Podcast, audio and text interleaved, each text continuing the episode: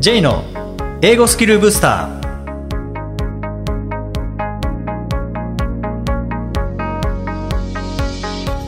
こんにちは J こと早川浩二ですこんにちは、アシスタントのあきです。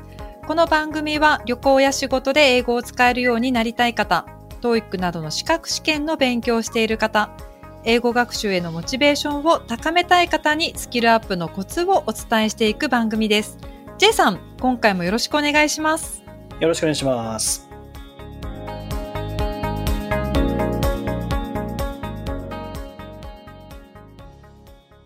えー今回は学習環境を作る大切さということで、まあ、これ過去にも何度か同じようなテーマでお話ししたことあるかもしれませんけども、やっぱりでもスキルを伸ばすにはその環境を作らないとなかなか難しいっていうところありますよね。まあそこにすごい依存してますよね、人ってそもそも。環境に依存してる部分も大きいですよね。ですよね。だからこう伸ばしたいスキルがあるんだ。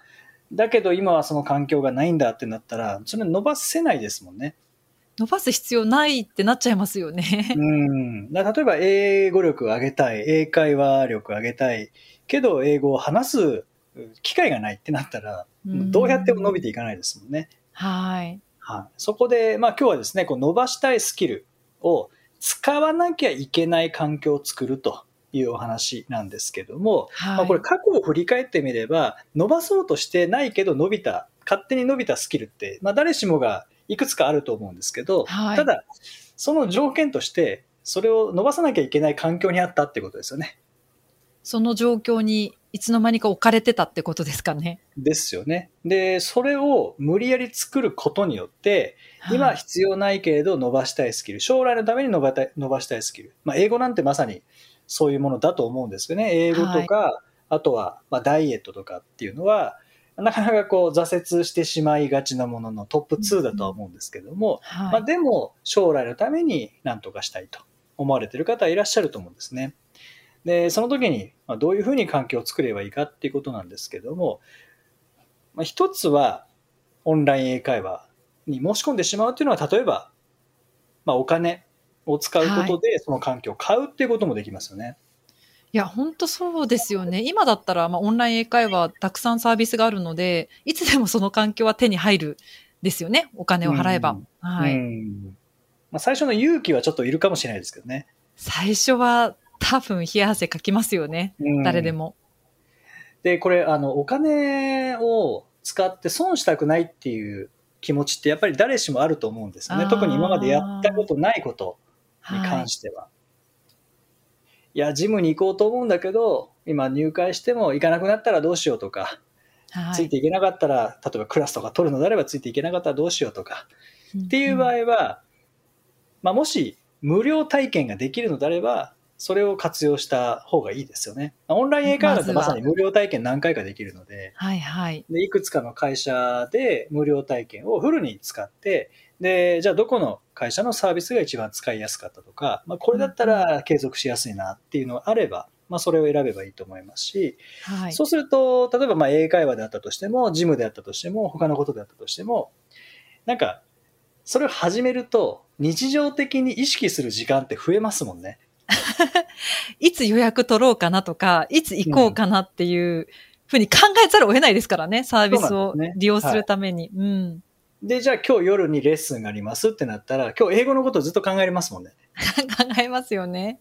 で、これどういうふうに言おうとか、この発音なんだろうとかっていうふうに意識が向くので、はいそうすると忘れなくなると思うんですよね。はいはい。で次はこういう話しようとか、なんか日本語で考えて、そうすると、あ、これどういうふうに言えばいいかわかんないなってなったら、知らない単語をこう調べておくとか、はい。あとは意見を組み立てておくとか、うんうん。だから普段だったら絶対しないことを、その環境があることによって、やっぱりなんかいきなりその環境に入って何も言えないっていう恥をかきたくないっていう意識も出ると思いますし、で、せっかく英語話すならやっぱり言いたいことを言えるようになりたい。で、相手とコミュニケーション取りたいってなると、準備に時間使うようになりますもんね。なりますよねう。んそれでなんか行動がこう促進されるようであれば、本当に環境って大事ですね。いや、本当そうですよね。で、これはもちろんあの英語に限らず、もう全てにおいて共通していると思うんですけど、なんか、アキさん過去を振り返ってみて、はい。まあ、英語でもいいですし、英語じゃなくてもいいんですけど、無理やり環境を作った何かってありますか？なんかこう自分のことだと思い浮かばないんですけれども、私娘がいるんですが、娘がにピアノを習わせたかったのは私なんですね。自分、その、その本人がやりたいんじゃなくて、私が習わせたくて、でも結局本人が続けられるかとか、ピアノが好きになるかなんて分からなかったんですよ。はい、でも、もう思い切って買っちゃえって ピアノ買って、はい、買って、で、先生も探してきて、もう環境整えちゃったんですよね。うんそしたら、もうやらざるを得ないし、もうやっていくようにうまく、それこそ道をこう引いていくっていうか、あの、リードしていくしかないので、うまくいったんですよね。なので最初、まあ、ちょっと勇気いりますけれど、最初のその環境づくりが良かったのかな、みたいなのありますよね。そのピアノの先生は家まで来てくれるんですか？それとも通うんですか？通う先生で、お隣さんの方からご紹介を受けて、すごくいい先生恵まれて、なんかそういうのが仕組みとしてこう、なんていうんですかね、出来上がってきますよね。一回踏み入れちゃうと。そうですね。で、なんかまあ子供の場合は、確かにお父さんお母さんからそういうのを設定されるっていうのは多いかもしれないですけど、はい、例えばじゃあ今大人としてスタートする場合は、なんか誰かの提案とか、誰かがその話をしてたからとか、英語やるといいよとかっていう、なんかそういうのをきっかけにスタートしてみるっていうのもいいですよね。はいいや、それをどれだけ自分が素通りせずに受け止めれるかですよね、大人の場合は。ですね。で、どういうふうにしたら継続できそうなのかとか、どのサービスがおすすめなのかとかっていうのは、やっぱり自分で調べるっていうのは結構めんどくさいですもんね。時間がかかりますね。うん。でもやっぱりこう、誘ってもらうとか、紹介してもらったら、ああ、じゃあそれでいいんだなっていう意識で取り組めるので、まあ僕なんかあの、はい毎朝の呼吸トレーニングは自分からだったら多分やろうとは思わなかったと思うんですよね。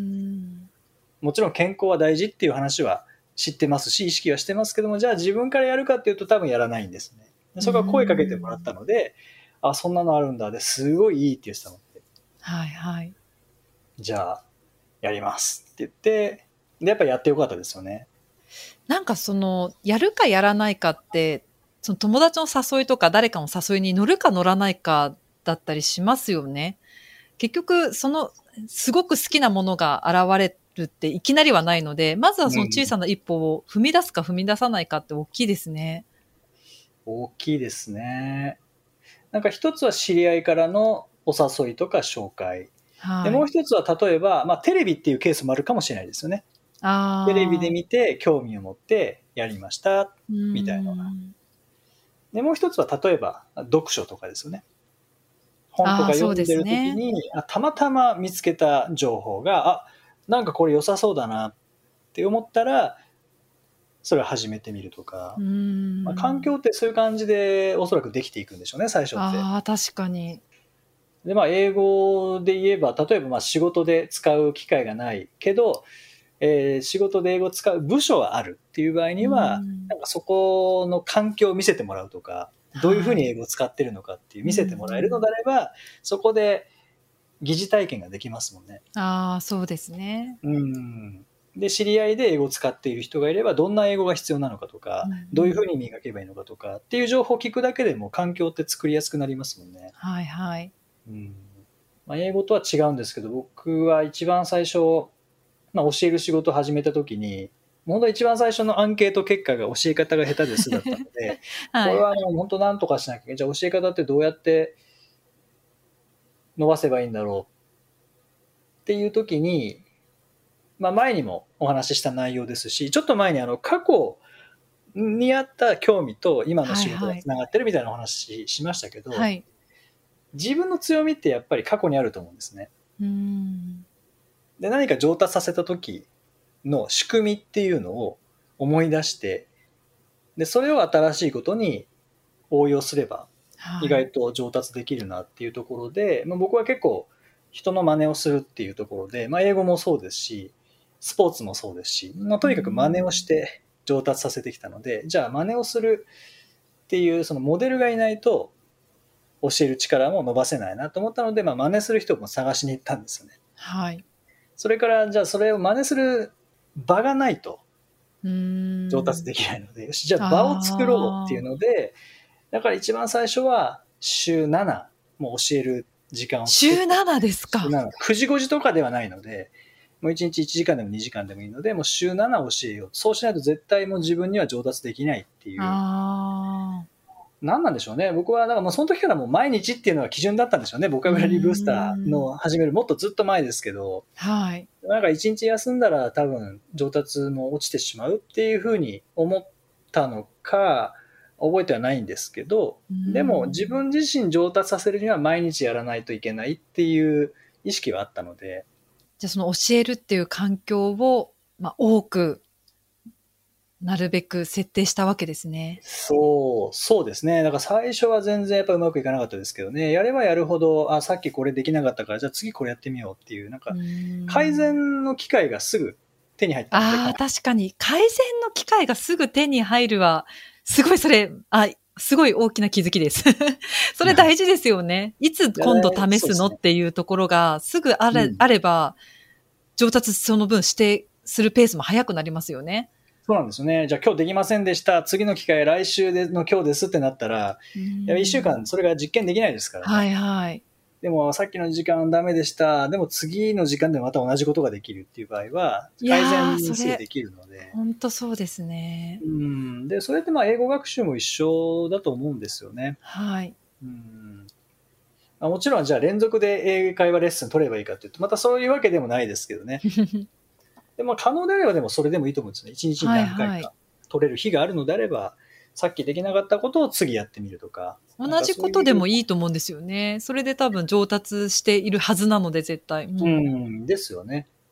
そういう意味では、まあちょっと前に、あの、藤山さんへのインタビューでもありましたけども、はい。あの、上達してるかしてないかっていう、その基準っていうのを見て、でそれでまあちょっとでも上達していれば、そこは上達している部分なので、じゃあさらにできなかったところ、改善するところはどこなのかっていうのを振り返って、次の環境で活かしてみる、実践してみる。で、また振り返って次に活かしてみるっていうような、まあそれって、やっぱり環境がないことには、試せないですいですからねそういう意味では前回のあのオンラインの話にもありましたけども、はい。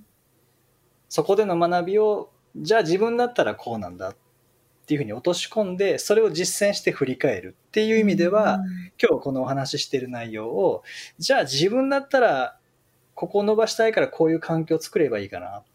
で、じゃあやってみよう。で、やってみてどうだったかって振り返ってみるっていうのを、まあ、早速実践される機会にしそうですていたね。だくのもありかなっていう気がしますよね。そうですね。まずは行動ですね。何事も。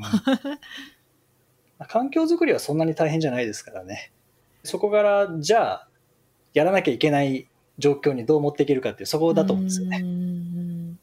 やらなきゃいけない状況ほど、なんかこう、自分の行動を促進させるものはないですね。やんなきゃいけなかったら。らもうやらざるを得ないですもんうね。ん。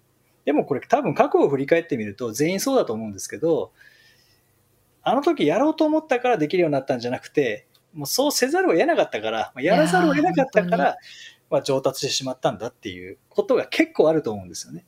いやでも本当、例えば箸一つにとってみても、箸使う環境じゃなかったら多分持ってないかもしれないですね。すぐには。そうですよね。海外の方がやっぱり箸使いづらいのは使ったことないからですもんね。そうですよね。使う環境がないからっていうだけで。はい。うん。逆に僕らが例えば手で食べなきゃいけないってなったら、やっぱり違和感があるのは、そういう環境じゃないからですもんね。ですね。う ん手は普通に自由に使えますし、はいはい食べようとすればいくらでも食べられますけど、やっぱそこに違和感があるのは、その環境じゃないからっていうところですもんね。でもその環境に慣れてきたら、その違和感ってなくなりますもんね。はいはい。だからできるようになっていくんでしょうね、自然に。でしょうね。でしょうし、それ、これまで僕らが上達させてきたのは、もうそこなんでしょうね。ね最初は違和感があったけど、だって赤ちゃんとかだって、立つ、二足歩行なんて、違和感の塊ですもんね。違和感の塊。いや、ほんとそうですね。はい。ハイハイでよかったかもしれないですもんね、もしかしたら。なんなら一生ハイハイで行こうと思ってたところに、なんかテーブル持ってみたら、二本足で立てたっていう、なんかそこに喜びを感じたわけですもんね、きっと。そうですね。環境がそうさせたんですね。日本足で立つと褒められるんですもんね、なんか周りの人から。いや、本当そう。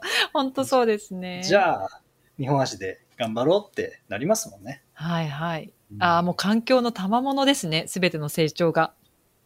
ですね。まあ改めて考えると、振り返っていくと、全部環境だったのかもしれないですよね。はいはい。いや、本当にそうですね。はい。ぜひ、あの、自分自身の環境大臣になっていただいて、周りを、まあ、英語だったら英語の環境、ダイエットだったらダイエットの環境、他のことだったら他の環境を作っていただいて、まずはスタートしなきゃいけない環境を作って、そしてスキルを伸ばさなきゃいけない環境を作って、そしてこれを続けていただければ間違いなく上達しますので、まずは第一歩ですね、考えてみていただけたらと思います。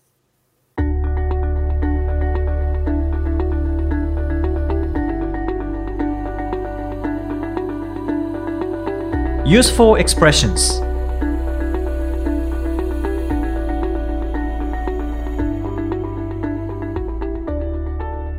続いてはビジネスや日常で使えるお役立ち表現をご紹介いただきます。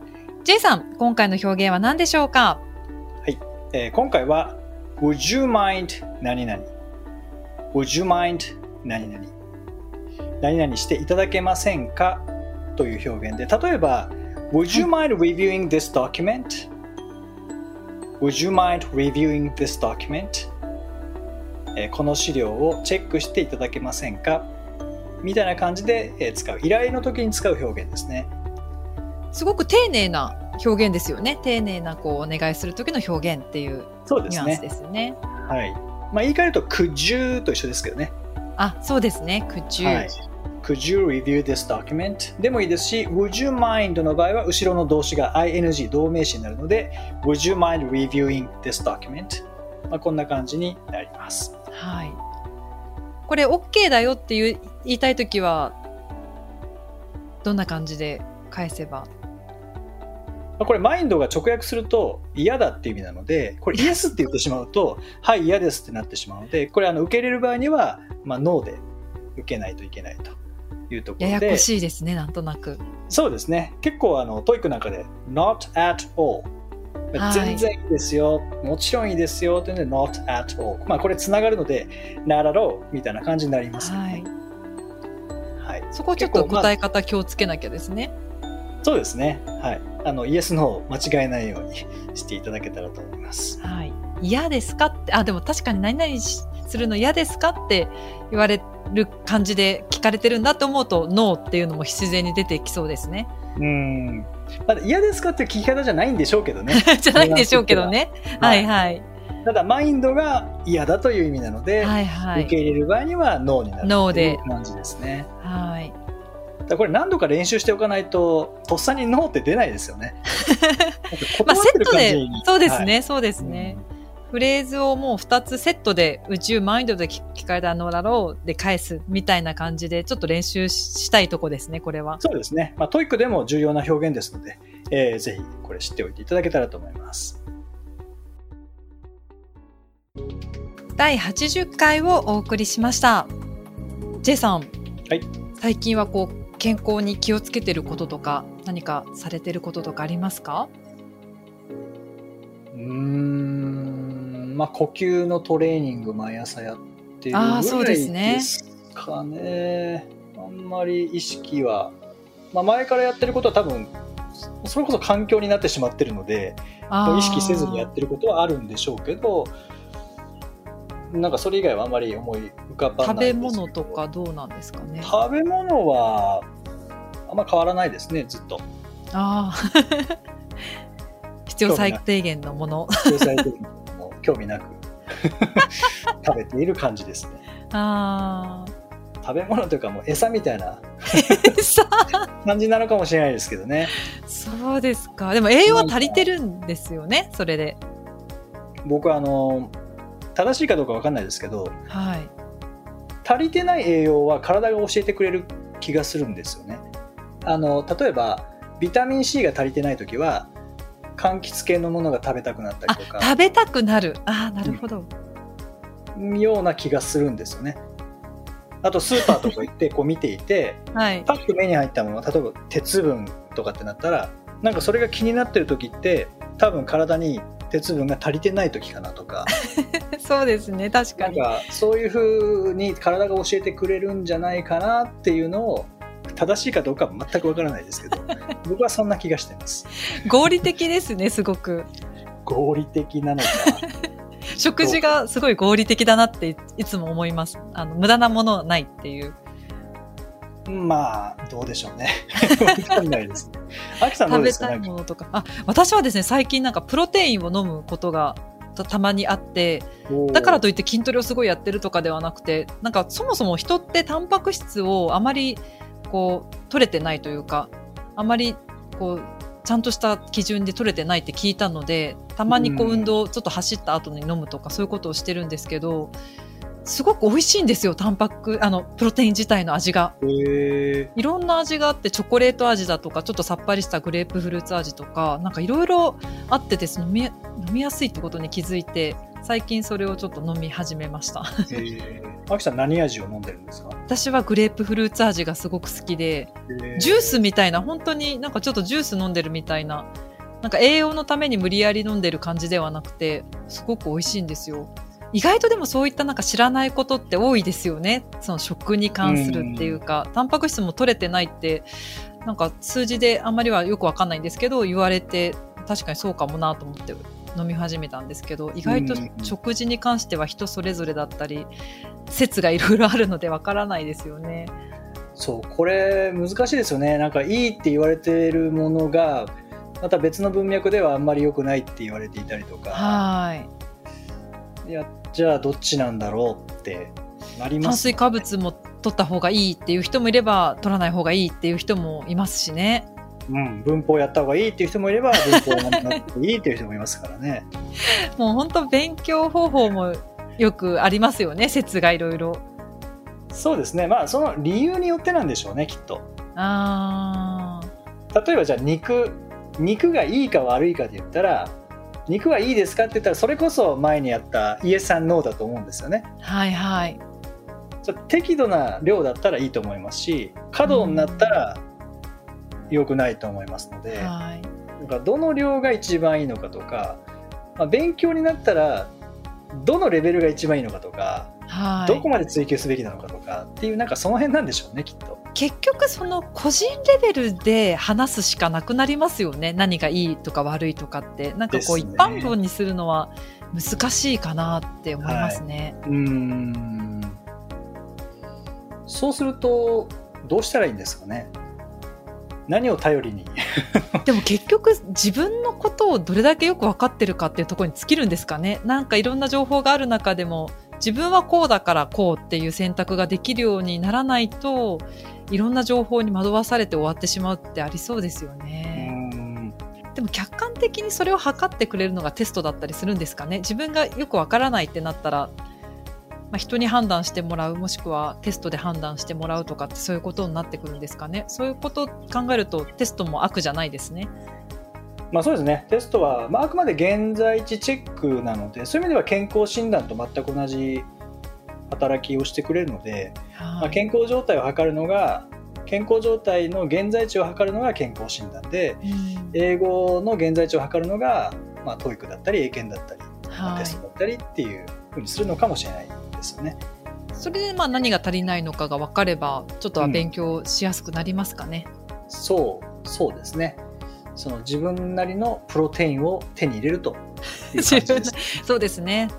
チョコレート味なのかグレープフルーツ味なのかどっちなのかとかそういうことですね。そうですね僕は自分のチョコレート味を追求していきたいと思います。はい。さて、この番組ではリクエストやご感想をお待ちしています。メッセージはツイッターやメールなどでお気軽にお送りください。また、毎日配信の単語メール、ボキャブラリーブースターの購読もおすすめです。J さん、今週もありがとうございました。どうもありがとうございました。OK, thank you for joining us. See you next week.